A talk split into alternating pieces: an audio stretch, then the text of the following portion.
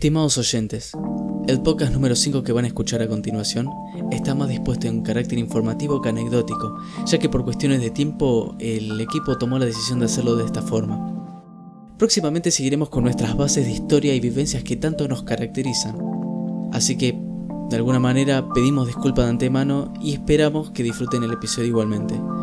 Ahora sí, dentro audio.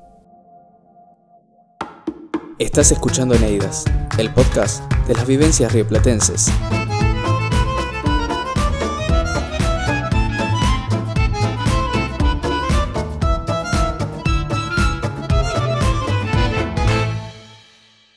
¿Qué tal? Sean bienvenidos a un nuevo capítulo de Vivencias en el Río de la Plata.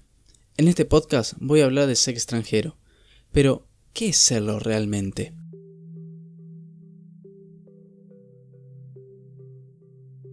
Un concepto que refiere al extranjero como aquella persona que procede de un país de soberanía distinta, y en este episodio iré explicando varios temas. La noción más relacionada es la soberanía política, por lo que no está directamente vinculada con lo social o lo cultural.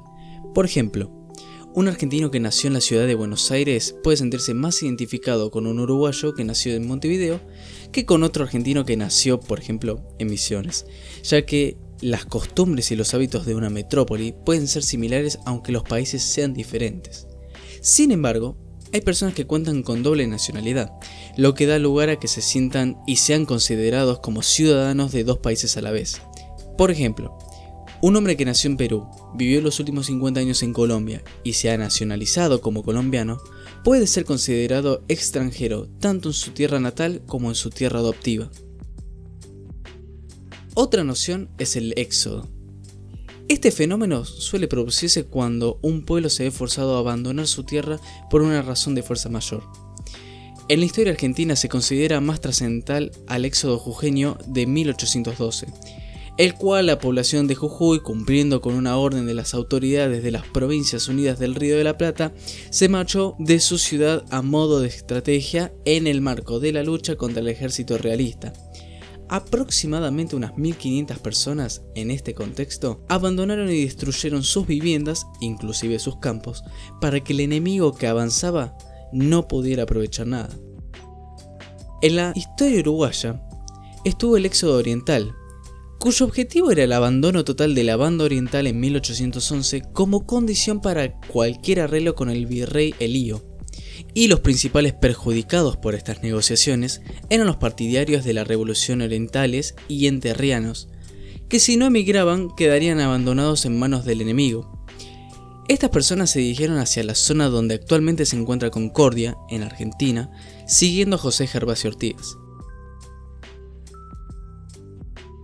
Durante el 2019 y 2020 hubo un masivo éxodo por parte de Venezuela, que por motivos políticos y humanitarios, más de 5 millones de personas se vieron obligados a abandonar su país, de las cuales aproximadamente 145.000 vinieron hacia la Argentina y aproximadamente 15.000 fueron hacia el Uruguay. Otro concepto a tener en cuenta sobre lo que son los éxodos es el éxodo rural, que en este sentido alude a la emigración de campesinos hacia las ciudades en búsqueda de trabajo y oportunidades de progreso.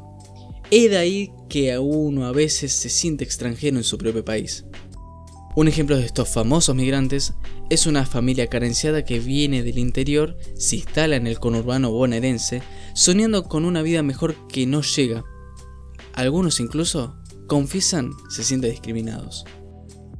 Y cuando hablamos de discriminación, cabe destacar que los extranjeros suelen ser discriminados por las diferencias culturales, sociales, religiosas o raciales con los nacionales del país de acogida.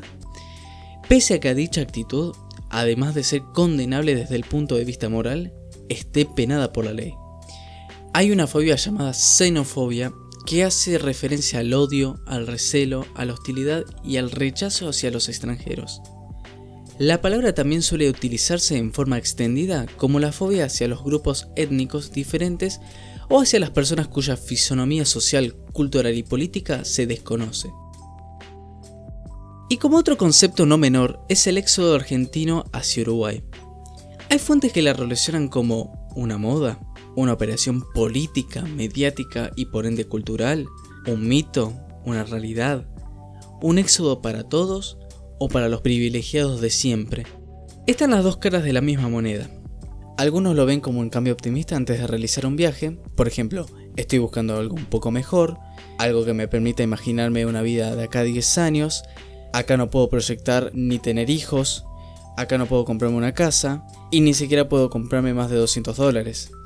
Y otros lo ven como un cambio erróneo, se sienten peor e incluso desanimados a progresar. Por ejemplo, Uruguay es un país caro en cuanto a alquileres, impuestos, servicios y transporte. Si le cuesta conseguir trabajo a un uruguayo, imagínate a un argentino.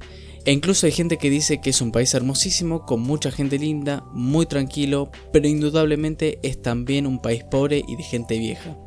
Estos son algunos de los muchos conceptos que abarca el ser extranjero. En la descripción del podcast dejaré los enlaces para que puedan saber más sobre distintos términos. Y como equipo, queremos saber de tu parte qué sensaciones tuviste al salir de tu país o si hiciste un viaje de una provincia a otra por trabajo, por vivienda, etc.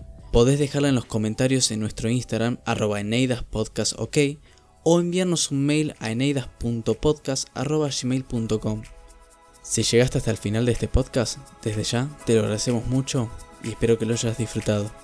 Hasta luego. Y en el próximo capítulo, en el próximo capítulo hablaremos del cine, conceptos, su historia en Argentina, en el Uruguay y varias anécdotas referidas a su ocio.